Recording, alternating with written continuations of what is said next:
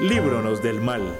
Una lenta comprensión de lectura, descubriendo terrenos divergentes, desde libros e historias siempre ingentes para acercarse a la literatura. Bienvenidas a este tonto intento para hablar entre prosa y poesía, porque las letras son un ungüento de palabras, sutileza y agonía. Y agonía.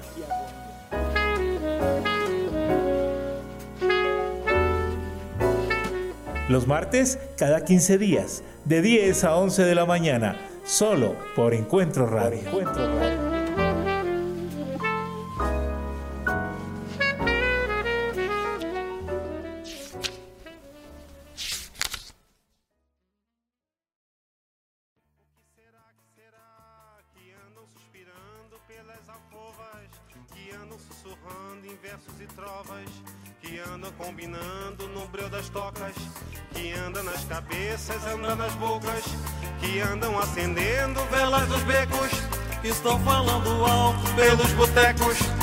Gritam nos mercados que com certeza está na natureza. Será que será? O que não tem certeza nem nunca terá. O que não tem conserto nem nunca terá. O que não tem tamanho. Pues vea qué canción tan sugerente, Daniel, dándole la bienvenida y antes de que me diga algo, quiero, quiero decirle que esta canción o este fragmento de canción que ah, acabamos de escuchar es de el autor brasilero, brasileño, ¿cómo se dirá? No sé, pero es Chico Buarque. Algunos de pronto lo hemos escuchado, no todas sus canciones, pero eh, eh, digamos que las más conocidas apuntan también a literatura porque además de ser cantante, además de ser autor, compositor, también fue escritor pero pues no voy a conversar con ustedes y con Daniel sobre algún libro de él, sino de eh, una escritora que se llama Clarice Lispector. No sé si Daniel la ha escuchado. Con la bienvenida a este décimo episodio de Libronos del Mal que tiene más oyentes eh, cada vez, espero yo. Espero que sí sea. Bienvenido. Qué bueno que me invite porque además no tenía tampoco nada que hacer. Ah, qué bien. Eh, esta canción es muy famosa, pero como yo no sé de música, yo la tenía, era en voz de Willy Colón. Discúlpeme, por favor. Sí, sí, Willy Colón, porque él la hizo muy conocida y ahora más adelante le cuento que hay un fragmento que precisamente me encontré en este libro de Clarice Lispector que me pareció un poco atrevida por parte de, Willy Colón, pero pues que bien que mal la hizo famosa. Bien que mal la hizo famosa. Pues bueno, vamos a ver cómo nos va en este décimo capítulo que marca la historia de los podcasts en el mundo entero. Sí, sufrido. Somos los que hacemos poca sombra, como decía Clary el inspector ahí en el libro. Somos los que hacemos poca sombra. Somos como el, el, el ¿cómo se llama este jugador de millonarios que llegó hace poquito y nunca hizo nada? El famoso. Eh, somos como el, el, el Freddy Guarín de los podcasts. Más o menos como, los, como los coniglio de los podcasts de literatura. Exactamente, exactamente. Y afortunadamente continuamos acá con, con Encuentro Radio y en Libronos del Mal hasta que, hasta que, hasta que envejezcamos, porque tampoco tengo más que hacer. Muchas gracias de verdad por, por continuar. No, a usted porque usted es el más juicioso. Fue este mes con la lectura. Pues me fue, me fue muy bien, sabe que me, que estoy gratamente sorprendido y quiero expresar mi agradecimiento eh, público y ojalá lo escuchen muchas personas y la persona interesada que es su padre, su señor padre Carlos Joaquín Silva, que en algún momento de la vida, hace poco tiempo, me, me obsequió un libro eh, de un escritor ruso muy conocido, se llama Dostoyevsky. No sé si le ha leído algo a él. Sí, sí, en alguna en algún episodio le conté que yo había leído Los Hermanos Karamazov y había leído Noches Blancas y me habían gustado las Vea, vea pues. Y vea que cumplí la tarea, Daniel, cumplí la tarea y, leí Crimen y Castigo de Dostoyevsky. Pues... Me dejó gratamente impresionado porque fueron 511 páginas sabrosas, porque eh, en algún momento le había contado también que lo intenté leer y fue complicado y le tenía miedo. Pues hagámosle entonces, vámonos con usted de una vez porque lo noto gratamente sorprendido de ese, de ese texto. Entonces, si quiere, empecemos con su lectura.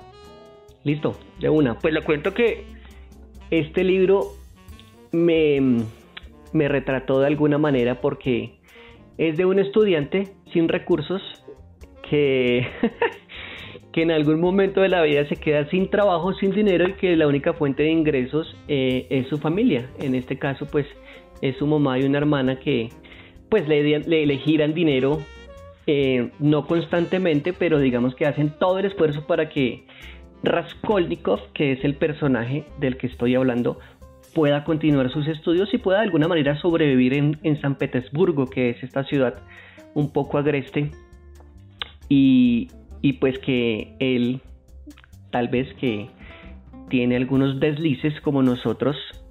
Y ¿Qué tipo de deslices? Pues, Daniel, eh, el alcohol, el alcohol que es tan sabroso y tan pecaminoso para algunas personas, él lo tenía como ley de vida. Pero era Raskolnikov Silva entonces. Eh, sí, si le ponemos apellido es el perfecto, es el preciso. Ok, muy bien, o sea, vamos bien. Eh, sí, vamos bien, digamos que identificados por todos los lados. Y bueno, resulta que este muchacho, como, como, como consta el, título del libro, pues comete un crimen que no lo voy a contar ahora, pero que pues versa de eh, como una venganza o una rabia que se apoderó de él en ese momento y pues que agotado por las deudas y de pedir prestado sin tener cómo pagar, porque nos pasa a todos también. O sea, ¿Había ese texto en la época? Había ese texto, pero con eran personas naturales. Haga de cuenta los gota gota de ahora, así tal cual. Ay, ay, ay. Exactamente. Entonces, pues, eh, tiene problemas con una persona que le presta dinero, pero pues que él nunca, él sabe que pide dinero, pero que sabe que, sabe que nunca va a poder pagar. Eh, entonces, em, se ve envuelto en diferentes situaciones de frustración, de penurias, de hambre y, termina viviendo en lugares que, que son realmente tristes.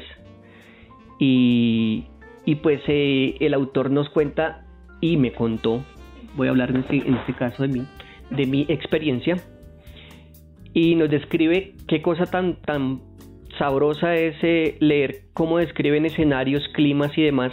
Y en este libro particularmente describen ese clima tan caliente que recuerdo mucho una escena en la que se encuentra con, con, una persona que también se entrega a la bebida y es un empleado público que perdió su, su puesto oficial y se entrega a la bebida oficialmente. o sea, con todos los pergaminos, me entrego a la bebida. Exactamente. Entonces, esta escena particularmente describe, eh, creo yo, en unas 10, 15 hojas, cómo era este lugar subterráneo en el que él alguna vez pidió algo prestado y dijo, bueno, con esto que pido prestado voy a tratar de seguir llevando esta vida. Listo. Ok, ok. Pero se encontró con un lugar que pues le llamó la atención y de esos momentos que usted está solo, no sé si a alguien o a usted le ha pasado, me imagino que sí, usted dice, bueno, pues ah, no tengo nada, estoy en la inmunda y pues no cae mal una cervecita, ¿no? Como para pasar esta frustración, esta y se da argumentos para hacer. Eh, sí, uno se inventa todos los argumentos que otros dirían excusas, pero pues en ese momento para uno es un argumento. Ok. Entonces ingresa a este lugar y conoce a esta persona y en ese momento es cuando, cuando Dostoyevsky describe el calor monumental que en ese momento yo dije, no, en serio, hay calor en este lugar porque se siente cada palabra, se siente cada frase, describe el sudor, describe con palabras certeras que es estar en, una, en un lugar subterráneo en medio de borrachos, eh, como en una cantina, de cuenta, una cantina de esas a las que usted alguna vez ha frecuentado, estoy seguro. Estoy seguro que sí. Pero no en el frío bogotano, Daniel. No. No. Entonces, em, este personaje me dejó gratamente sorprendido porque a pesar de cometer este crimen, ha recibido un castigo y el castigo es vivir así casi que toda la, toda la novela, toda su historia.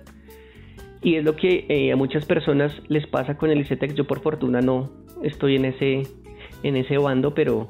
Pero sabe que sí, el, crimen fue estudiar y el castigo es las, los pagos que hay que hacer por el resto de la vida. Es correcto, sí. Y pues que él nunca supo administrar porque de alguna manera u otra la familia le ayudaba, o sea, tampoco es que estuviera buscándose la vida, era un vago, sí, que quería estudiar también, sí, Daniel sí quería estudiar como nosotros, pero vago nunca dejó de ser, digamos más que vago bohemio, digámoslo así, bohemio. Para camuflar la vagancia podemos decirle bohemio. Sí, digámosle bohemio. ¿Y era viejo o era como de qué edad sería? No, era joven, como de unos 26 años más o menos. Un bebé. Un bebecito, sí. No recuerdo exactamente la edad, pero sí era muy joven. Y resulta que eh, él empezaba a tener comunicación con su familia, no constantemente, pero, pero algunos apartes del libro donde, donde el autor nos cuenta las cartas que recibía de la mamá y todo lo que tuvo que hacer ella y la hermana para enviarle dinero y pues para que él fácilmente derrochara. Eh, especialmente una carta le dice, eh, eh, haga de cuenta usted, Daniel, que usted se va para, para un lugar del mundo lejano y dice voy a estudiar, voy a hacer un doctorado en literatura inglesa, no sé, cosas así que a usted le gusten mucho. Y resulta que usted no tiene plata y le pide plata a su mamá y su mamá le cuenta que tuvo que ser algo indecoroso, por decirlo de alguna manera, pero que usted no le importa. O sea, usted dice, pues es mi mamá, me manda plata, pero pues, ¿qué puedo hacer yo si que hagan lo que tengan que hacer? No me importa, necesito que me manden plata. Ay, ay, ay.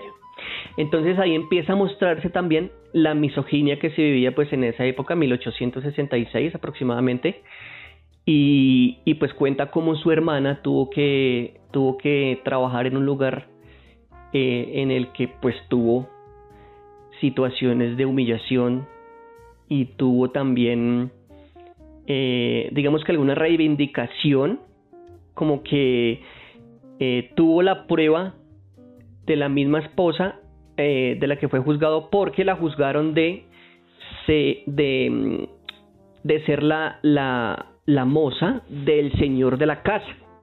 Qué palabra tan horrible, Pero es la moza, fue la moza de esa persona. ¿Sí? Pero em, después de eso, después de sufrir la humillación, porque en ese tiempo pues no había Twitter, no había Facebook, Daniel, entonces las redes sociales eran el voz a voz y las cartas, las cartas. Que podrían ser hasta más peligrosas, ¿no? Eh, sí, se podían prestar para muchas malinterpretaciones como esta. Pero por fortuna, eh, ella misma escribió una carta diciéndole al Señor, porque él la perseguía mucho, la seguía mucho y le decía, hey, eh, viejo, no, la verdad usted está casado, no me interesa, yo trabajo en este lugar, lo que yo necesito es eh, dinero porque pues para eso estoy aquí, pero pues por favor le pido que se retire lentamente y eh, pues respete a su mujer y a lo que tiene construido con esa persona. Le puedo decir, por ejemplo, no seas tóxico también, para eh, resumir. No, seas tóxico, sí. Digamos que la historia gira en torno a todos los, todas las desavenencias que tuvo que pasar la familia y pues él también, después de cometer ese crimen, que pues eh, de pronto en las primeras páginas las personas que lo, que lo lean o que, lo, o que ya lo lee, o que lo van a leer, pues van a encontrar en las primeras 20 o 30 páginas y que desde ahí se desenvuelve esta historia que pues termina como en la tortura de, de esta persona psicológica porque realmente lo que eh, lo que cuenta aquí el autor es como desde esa persona cómo se siente, cómo se expresa ante el mundo y, la frustración que nosotros siempre hemos tenido, Daniel. Entonces, creo que mm, es muy recomendado, muy recomendado. No pensé que fuera tan, tan fluido, la verdad. Dije 511 páginas, ¿en qué momento me las voy a leer? ¿En qué momento me las voy a leer? Pero, pero hay personajes que sí vale la pena que se, que se conozcan a través de esas letras y, y que las personas van a disfrutar muchísimo, muchísimo de esta historia tan clásica que le tenía mucho miedo a Daniel, porque sí, le confieso que tenía miedo, la verdad. Sí, sí, pasa, pasa. Pregunto es si todo el tiempo está sufriendo el pobre Raskolnikov o en algún momento le pasa algo bueno. Sí, le pasan cosas buenas, le ah, pasan cosas buenas porque conoce un amigo eh, que, que demuestra que la amistad sí existe, Daniel. Le dice, venga, usted está mal y usted comete errores, usted comete muchos errores, Daniel, pero venga, yo le tiendo la mano. Usted tiene que de verdad salir de esta. Le, dice, le dice, venga, grabemos Libronos del Mal, por favor, no se aleje tanto. Ya que no está estudiando y no tiene nada que hacer, venga, grabemos un podcast. Eso, eso, esos son buenos amigos. Como usted, por ejemplo. ¿Ve? Yo ahí pendiente. ¿Usted es Raskolnikov? Yo soy el mismísimo Raskolnikov Silva, Silva. Solo que como 10 años más tiene usted que Y 5 años más de vagancia realmente. Entonces, recomendada y no le costó, fue fluida. No, fue fluida, no me costó, fue muy fluida y totalmente recomendada. Eh, esa, esa novela yo la he visto en tantas versiones que también eso me ha dado como miedo. Hay unas versiones que venden de ediciones especiales y se ven más de 500. O sea, ¿cuál es la que usted cogió? 511 páginas, pero vea que este libro tiene las páginas extrañamente como gruesas y la letra es afable, es cariñosa con nuestros ojitos, entonces pues no está mal, está muy bien. Ayuda. Eso ayuda bastante. Sí, claro que sí. Entonces recomendada, ahí se la dejo si en algún momento se, se anima. Qué buena. No, me alegra que la haya leído completa porque usted fue el primero que cumplió entonces con esa promesa que habíamos hecho de leer algo de lo que se llama clásico que teníamos desconocido. Sí, señor, sí, señor. Creo que la vez pasada había leído a Schopenhauer, Schopenhauer, como se diga, no recuerdo bien. Eh, pero bueno, ese era muy corto, ese era corto. Pero pues era un clásico que estaba en deuda. Pero ahí está, Daniel, ahí está. Muy bien, me alegra. Le cumplí. Muy bien. Eh, le cumplió a la gente que se toma el tiempo de escuchar este, este programa o este podcast. Ojalá lo escuchen y lean lo que nosotros leemos para que nos comenten, nos, nos cuenten cómo les fue. Ojalá, ojalá. Hacemos lo que, lo que podemos, lo que el tiempo nos permite. sí. Tengo otro, pero pues le quiero comentar después de que usted me cuente qué pasó, cómo le fue, qué leyó, si le parece.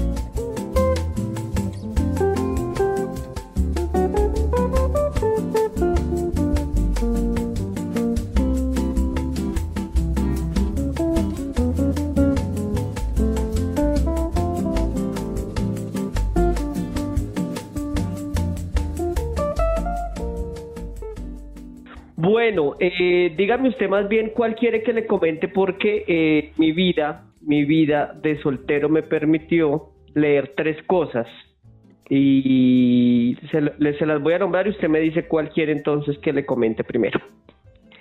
A ver. Uno se llama Body Art, que escribe Don del Hilo, ¿sí? Otro eh, se llama Relato de un náufrago, de Gabriel García Márquez. Y el otro que leí es La broma de Milán Kundera. Entonces, esa de, usted me dirá con cuál nos vamos. ¿Sabe que quiero?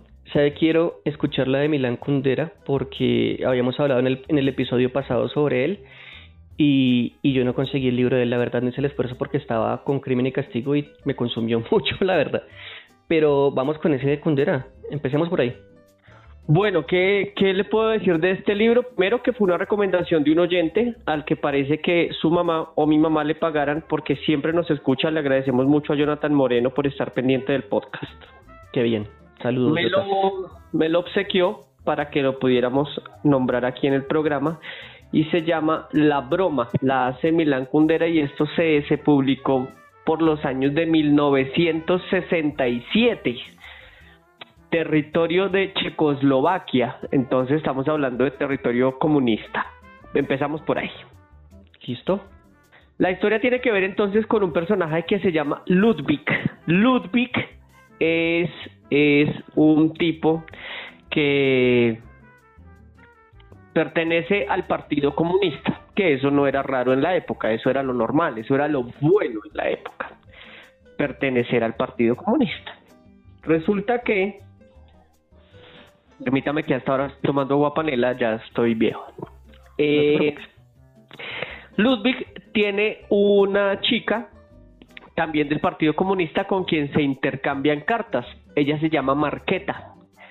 y entonces se envían cartas donde se declara su amor y a veces se ven y se separan por eh, actividades del Partido Comunista porque tienen que regar propaganda por el resto de territorio. y una vez Ludwig cometió un berraco error. ¿Usted no le ha pasado que a veces está chateando con alguien y usted cree que hizo un chiste y la otra persona se ofendió? Siempre me pasa. Creo que he perdido muchos amigos por eso.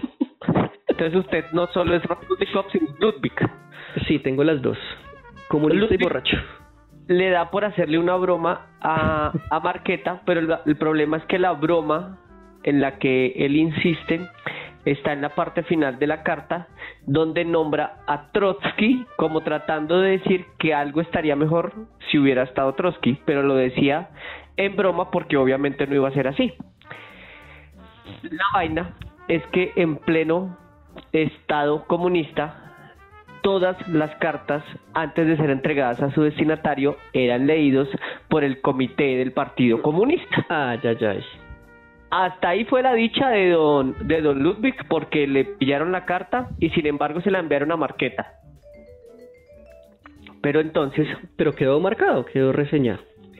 Quedó tan reseñado que mientras Marqueta leía la carta, y trataba de entender qué quiso decir con ese chiste tan malo, a Ludwig lo apresaron, lo capturaron porque no estaba respetando al Partido Comunista y lo enviaron a trabajar a unas minas.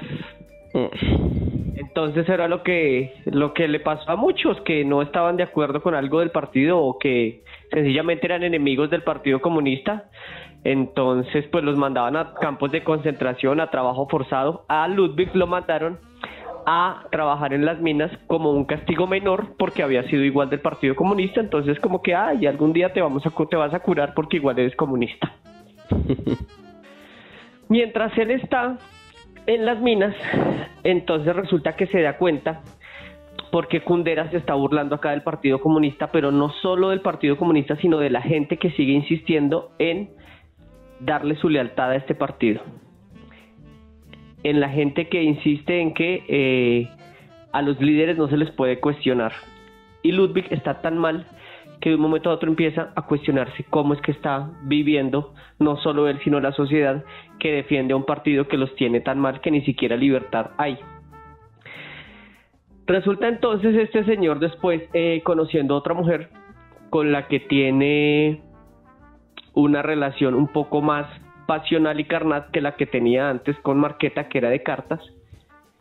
Y luego conoce a otra de la que se enamora fervientemente que se llama Lucy, pero el problema con Lucy es que Lucy está en una relación con una persona poderosa del Partido Comunista. Entonces ya para qué la embarra dos veces, ya no. Ahora se mete con quien no debe. Es que no aprende, no le digo. Nos pasa. El caso es que este tipo empieza a vivir entonces las consecuencias de haber traicionado a un partido comunista tan importante como el de la época, solo por haber nombrado a Trotsky en una broma, porque usted sabe que para Stalin y para el Partido Comunista ruso, en esa época de esa gran Unión Soviética, Trotsky era el, el más traidor a la paz de existir, tanto que pues por eso lo mandaron matar en México y muere allá en la casa que supuestamente estaba vigilada. Bueno, de eso también hay una novela, ¿no? La de Leonardo Padura, la de... La, de la ciudad de los perros. Ah, no, mentiras, esa es la de... ¿Cómo se llama? La ciudad de los perros es de Vargas Llosa. de Vargas Llosa, ¿cómo se llama este? El hombre que amaba a los perros. El hombre que amaba a los perros, sí señor. Sí señor, esa usted me la prestó alguna vez. Sí, sí, sí, sí, sí, esa, esa es buena. La del cubano, sí señor. Se vuelve tan peligrosa entonces esta novela de Kundera que resulta siendo prohibida por muchos años, hasta que después, por estos lados del planeta, la, la, la conocen, no sé cómo, pero la conocen y la empiezan a reimprimir por todo lado. Y así gracias a eso conocemos esta, esta novela que en un momento quiso Kundera que fuese que fuese un ensayo. Y mire lo que le salió, es la primera novela, es la primera novela que él escribió sobre el totalitarismo comunista, criticando eh, esa invasión soviética del 68 a República Checa. Y habla sobre eh, cómo sus novelas en algún momento eh, el personaje dice que esos pensamientos van a resultar siendo parte como de las listas negras de ese gran partido comunista que ha llegado a Checoslovaquia. eso es la broma de Milán Kundera. Pasan demasiadas cosas interesantes. No es difícil de leer para nada. Eh, tiene 325 páginas en la edición de bolsillo y eh, muy, muy recomendada. Muchísimas gracias a Jonathan por habernos recomendado y haberme regalado esa novela. No, pues qué bueno. Qué bueno, y eso siempre se ha visto en, en esos relatos de, de comunismo, ¿no? ¿Se acuerda la de la de Travesuras de la Niña Mala que le había comentado alguna vez de Vargas Llosa? Sí, señor, como en el tercer capítulo usted habló de eso.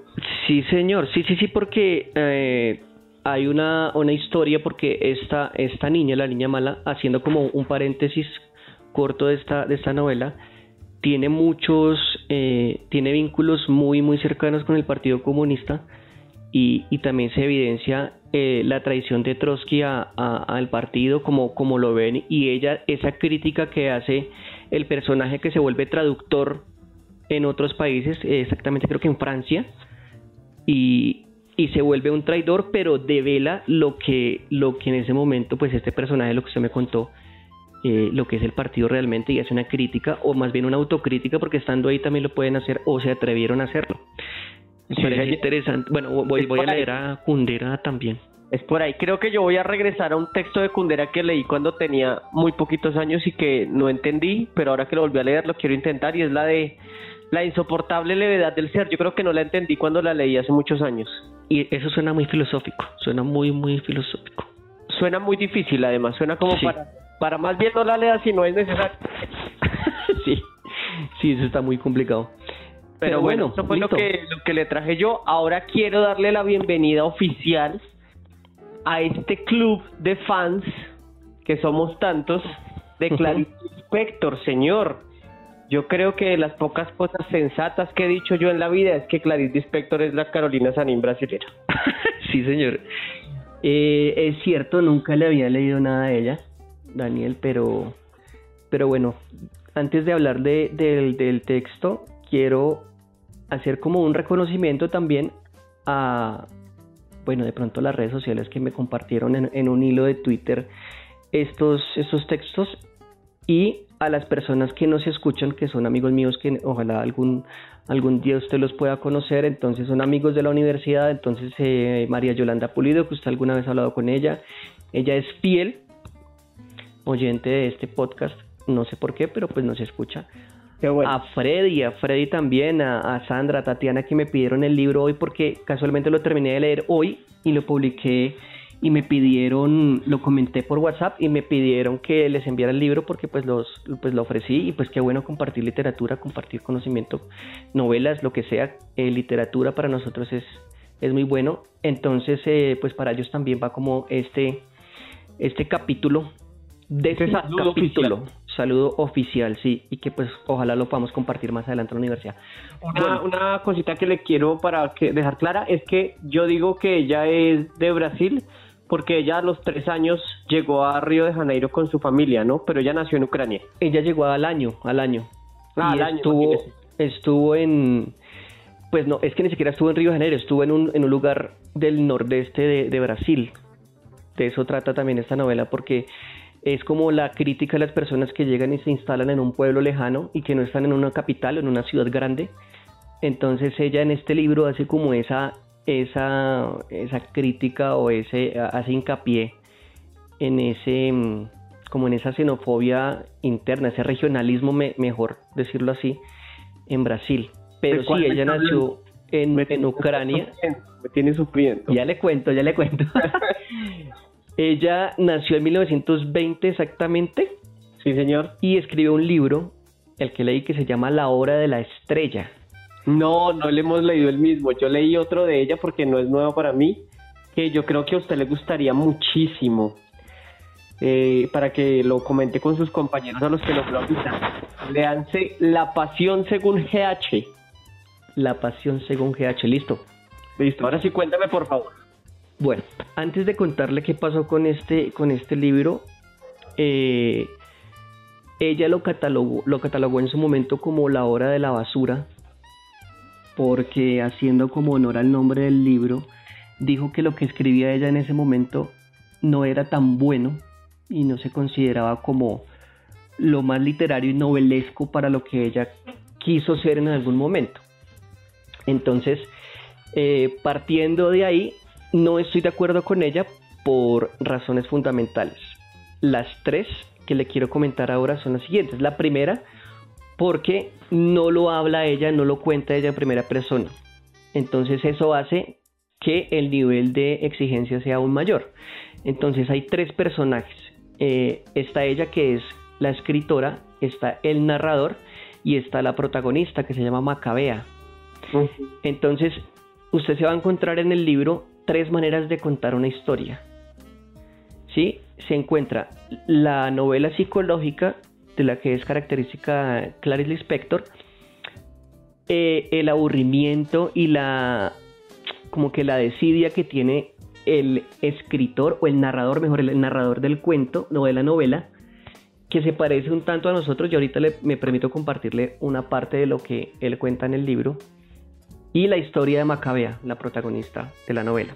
Tres momentos, ¿por qué, Daniel? En el primer momento cuenta cómo fue para Macabea una dactilógrafa, porque ella, eh, su profesión fue esa, dactilógrafa, entonces es escribir en máquina escribir, más que escribir es transcribir textos oficiales. Entonces ella era una empleada pública normal que tenía su trabajo y llegaba a una hora determinada, salía otra y su vida normal. Nunca tuvo un estudio profesional, lo cuenta en esa primera parte del libro, un estudio, eh, digamos, oficial, académico, no tenía conocimientos académicos, pero aprendió a escribir y aprendió a leer de esa forma. Lo que llamamos en la universidad y algunas veces conversamos con nuestros compañeros es aprender eh, el texto y no el contexto. Entonces escribía porque le tocaba. A partir de ahí, en esa primera parte, eh, Clarice nos cuenta por qué esa persona es así y cuáles sus cuáles son sus rasgos psicológicos, es decir, ella no tiene una relación directa eh, al no tener la facilidad del lenguaje articulado, entonces se le dificulta la relación con las demás personas. Vive con otras personas que también trabajan ahí en la, en la misma empresa y de hecho no comparte con ellas. Es decir, usted va como a un inquilinato o algo así porque era un lugar, mm, digamos, muy pobre, digamos que para lo que ella trabajaba y le alcanzaba, pues podía vivir ahí. Pero la primera parte gira en torno a esa eh, a ese ensimismamiento, por decirlo de alguna manera, que tenía ella al no poder comunicarse con las personas como quisiera. Entonces son como soliloquios y momentos duros en los que ella habla y que el narrador hace que ella hable, diciéndose que ella es, es, es, vive así, pero que no se siente mal, porque ella cree que así, así es la vida y se lo merece y que no merece otra cosa. Muy dura, esa idea es horrible, ¿no? Sí, es muy dura y yo, y yo, y yo hacía como esa comparación con las personas que viven en Corea del Norte, usted que es aficionado de Corea del Norte y todo lo que pasa allá, eh, que las personas no saben que son infelices, ellas creen ser felices, ¿sí? Entonces nosotros desde afuera vemos, pero ¿cómo se les ocurre? O sea, tienen la vida arreglada, matrimonios, vestimenta, educación, no tienen acceso a internet, pero son felices porque no conocen otra cosa. Sí, eso, esa, esa, ese convencimiento es muy fuerte y no solamente se ve ahí, acuérdense que eh, las novelas, los textos de Svetlana, cuando habla sobre, sobre ese, esa Unión Soviética después de Stalin, cuenta cómo la gente poco a poco se empezó a, dar cuenta que eh, existían una serie de libertades en otros países que ahí no, y que para ellos eso estaba normal que no existieran. Y sin embargo, en la muerte de Stalin, eso fue impresionante, todo el gentío que fue a llorarlo, pero eran, creían que eran felices. Exacto. Y eso le pasa a término, a título personal, a Macabea, que es el personaje principal, a Maca, como le dice después Clarice, o el narrador. Em, ¿Qué pasa después? Ella conoce a una persona y eh, esta persona le indica cómo debe comportarse. Y ella entiende, así, así lo entiende ella en ese momento, que está bien, que el hombre es quien dice qué es lo que debe hacer la mujer. Entonces, trata del escritor o del narrador mejor de describir algunas conversaciones que tienen ellos dos y de cómo se conocieron, pero resulta muy complicado porque el tipo al ver que ella no tiene una autoestima y que no sabe quién es, pues se aprovecha y en esa crisis identitaria le pone una, una identidad, le pone un papel y él está con ella por no estar con nadie más. Porque no puede estar con nadie más. Porque es un tipo machista, es un tipo aficionado a la sangre.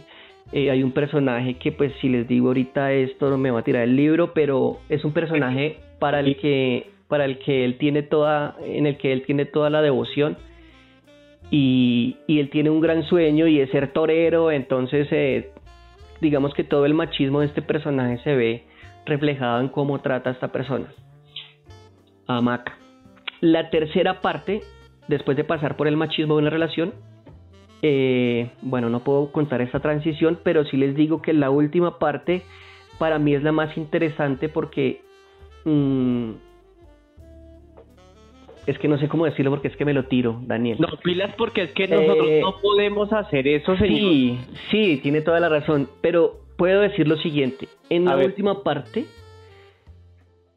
la escritora cuenta quién quiso realmente ser Mac a través de, a través de una, un episodio que, que le pasó, valga la redundancia, y muestra de una manera más filosófica, un poco más no tan terrenal, sino de ensoñación de lo que ella quiso ser. Digamos que son unas 30 páginas en las que cuenta eso. O sea, toda la frustración que nos contaron al principio se ve reflejada en la última parte de una manera totalmente... Eh, eh, es como la antítesis de lo que ella quiso ser. Es interesante leerla porque a pesar de que muestra eh, esa frustración y demás, al final muestra también qué es lo que ella quiso ser y nunca pudo, pero qué es lo que debería ser. ¿Sí? No, es que esta señora es impresionante. Sí, ya yo la puedo identificar en esos tres momentos. Y no, espectacular. Creo que la última parte es la que más me, me, gustó. No vaya muchísimo, a muchísimo. Pero vea que quiero contarle un, quiero leerle un fragmento de lo que de lo que decía el narrador porque tenía como esos paréntesis cortos cuando cuando contaba la historia porque decía bueno, y aquí les cuento esto, pero les cuento que me pasó esto y esto y esto y no, y no lo pude decir porque me pasó que, no sé, estaba fumando un cigarrillo y el tedio me... Eh, él decía como que yo escribo porque no tengo nada más que hacer y es lo que les voy a leer en este momento. Dice así, escribo porque no tengo nada que hacer en el mundo, sobro y no hay lugar para mí en la tierra de los hombres. Escribo por desesperación y por cansancio. No soporto más la rutina de ser yo mismo y si no fuese por la novedad que siempre representa escribir, moriría simbólicamente todos los días. Pero estoy preparado para salir discretamente por la puerta del fondo. Experimenté casi todo, incluso la pasión y la desesperación. Ahora solo querría tener lo que pude haber sido y no fui. Esos fragmentos para mí son no, es que espectaculares. Yo la conocí a ella gracias a una profesora que se llama Alejandra Jaramillo que ahora acaba de publicar también un libro que se llama Las Mujeres del Quijote, que lo podemos conseguir porque también vale la pena leerlo. Y ella nos decía que nosotros le agradecemos mucho los textos que escribió Fuentes, Vargas Llosa, García Márquez, Cortázar, todos ellos. Pero que desafortunadamente esos, esos triunfos de estos hombres escritores ocultaron a una mujer como Clarice Lispector porque todo el mundo quería leer era los mismos y ella estuvo por la misma época y nos dio una, una explicación de ese boom oculto que por culpa de los famosos no pudo ser tan conocido sino hasta ahora. Y para ella Clarice Lispector es como usted o como yo, estamos enamorados de cómo escribe esta señora. Sí, no, totalmente. Y, y, créame que la recomiendo y la he compartido. La compartí con, con, eh, con Yolanda, con Freddy, con Sandra, con Tatiana, con mis compañeros de la universidad y si lo leen, muchachos, les va a gustar muchísimo. Les recomiendo mucho Perdonando a Dios, un cuento de ella. No le digo nada para que usted lo descubra. Y sí, y, sí, sabe que descubrí cosas respecto a ese tema dentro del libro, pues que en este momento no, no recuerdo, pero sí son como muy punzantes e inquisidoras en el tema. Muy bien, muchas gracias. Creo que es de las mejores recomendaciones que podemos hacer. Ah, se lo voy a compartir, se lo voy a compartir porque lo tengo en PDF. Por favor, hágale se lo recibo. Claro que sí.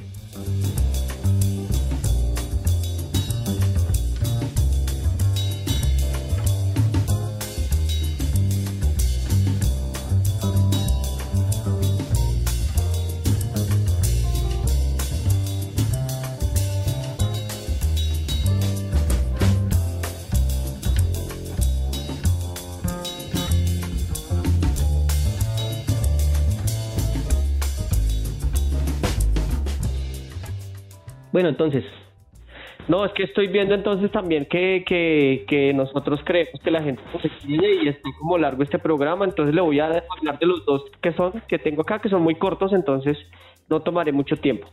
sí, ya estamos sobre el tiempo, sí. Sí, señor, claro. Nos Mire, emocionamos, entonces, hágale. Porque nos extrañamos, Dita. Sí, nos extrañamos. Le voy a hablar entonces primero de un libro que se llama Body Art de Don DeLillo.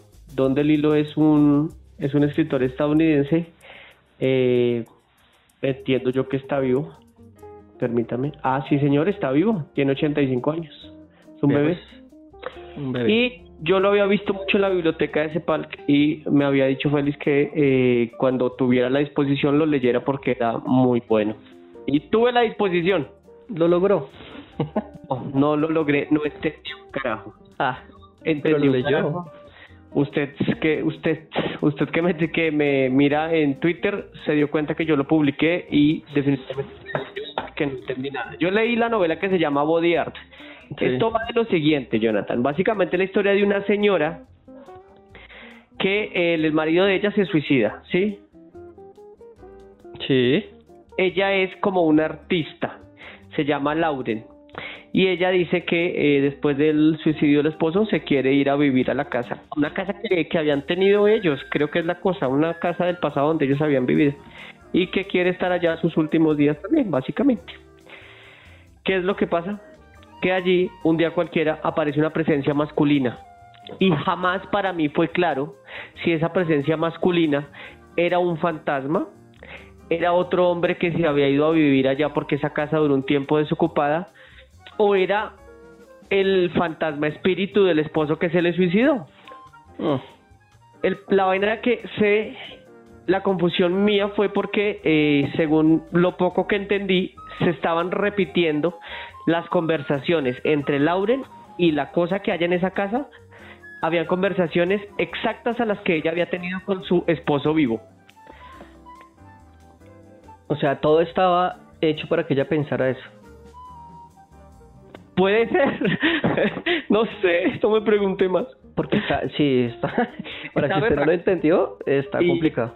Y estuve averiguando sobre la novela y mucha gente dice que está enamorada de Don DeLillo, pero que este libro, Don DeLillo, fue mucho más allá de experimental y se volvió confuso y que no les gustó.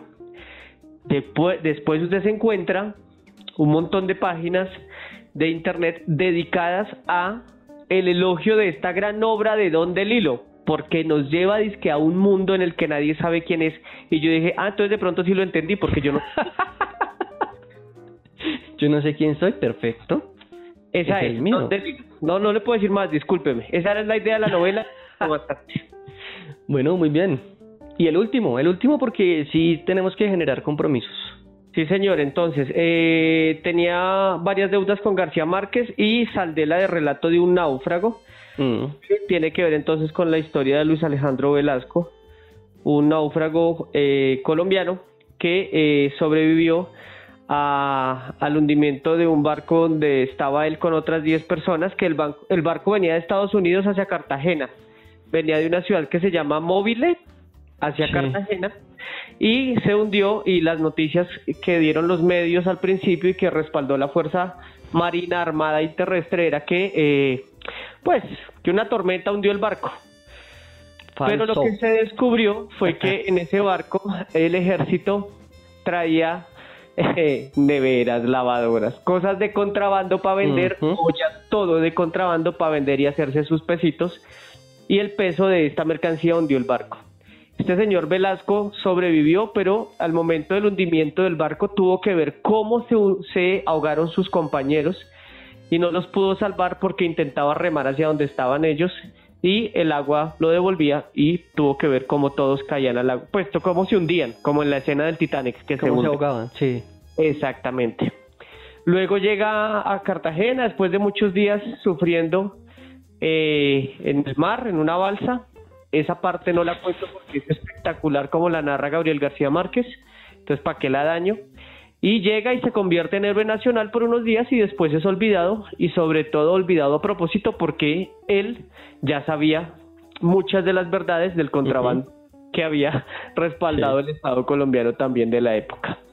De eso hubo hasta lío legal porque después este señor Velasco demandó a García Márquez que por las regalías del libro y, ahí se agarraron, pero pues esa agarrada por con abogado y todo terminó en que García Márquez no le tenía que dar nada a él. Sin embargo, hubo un tiempo en que García Márquez le dio una platica porque sabía que el man estaba mal. Cómo termina el libro tampoco les voy a contar. Es un libro muy corto, son 150 páginas, es muy, muy, muy bueno y se lee en una tarde, de verdad. Es, cortico. La, la letra, hay ediciones con una letra un poco más pequeña que la dejan en 100 páginas y eso es corto. Muy bueno, muy bueno. Qué bien, qué bien, porque ese libro lo leí ya hace bastante tiempo y digamos que fue como ese de culto que en ese momento yo estaba obsesionado con, con estos libros de García Márquez, de esas esos barcos que en el mar Caribe, de ese barco que en el mar Caribe se, se perdió y que de verdad los políticos en ese momento era Rojas Pinilla, si no estoy mal, decidieron 1950 y pégale. Decidieron hacer de eso el show mediático para evitar que se filtrara esa información, pero chévere que la gente lo conozca y, y, sepa las dos versiones y sepa por lo menos esta versión literaria que es hermosa como dice usted. Sí, es muy muy buena. Oiga, como no nos patrocina nadie, le quiero contar que en este costo de Busca Libre, que odian las librerías de siempre, está una edición de todos los cuentos de Clarice Lispector por 37.800 pesos. No hay que acceder a ello, como sea como sea. ¿Y usted qué, señor? ¿Con qué lectura va a empezar y nos va a sorprender el próximo mes? Vea que antes de comentarle eso y de generar mi compromiso, quiero que recordemos cómo empezó el episodio con esta canción de Chico Huarque y recordemos la versión también de Willy Colón, uh señor que la hizo famosa, la canción O que será, pero que casualmente en el libro de Clary Lispector me encontré una frase que lleva y evoca a esa introducción que hace Willy Colón a esa canción, que realmente es un texto de Chico Buarque. Clara el inspector lo dice de la siguiente manera, sé de muchas cosas que no vi, y ustedes también. No se puede dar una prueba de la existencia de lo que es más verdadero, la cosa es creer, creer llorando. Hasta ahí lo deja Clara el inspector. No, no tengo certeza, Daniel y oyentes, de quién lo dijo primero, porque en ese momento estaban furor Caetano Veloso, Chico Buarque, Vinicius, digamos, todos esos artistas que también hicieron eh, escritura, que hicieron canciones, pero, pero de una pena leí este, este pedazo, me acordé de esa canción inmediatamente. Entonces es importante y es, es bueno que, que, digamos, que podamos reconocer esas cosas y, y también podamos hilar, hilar historias. Chévere. Bueno. Muy bien, pero chévere usted que tiene esa capacidad de de, de recordar dónde había escuchado tal frase, dónde había leído tal frase o tal coro le sonó en algún lado y ahora lo lee. A mí se me habría pasado desapercibido. Sí, no, y es que esta canción, pues me, me gustan las canciones de Chico Buarque, por eso lo recordé. Entonces, y además eran de la época, porque Chico Buarque se, se pues conversó en algún momento de la vida con, con Clarice Spector y, y tuvieron encuentros literarios y musicales. Vea, pues, más datos curiosos. Sí, señor. Bueno, eh, me voy con García Márquez para el próximo episodio.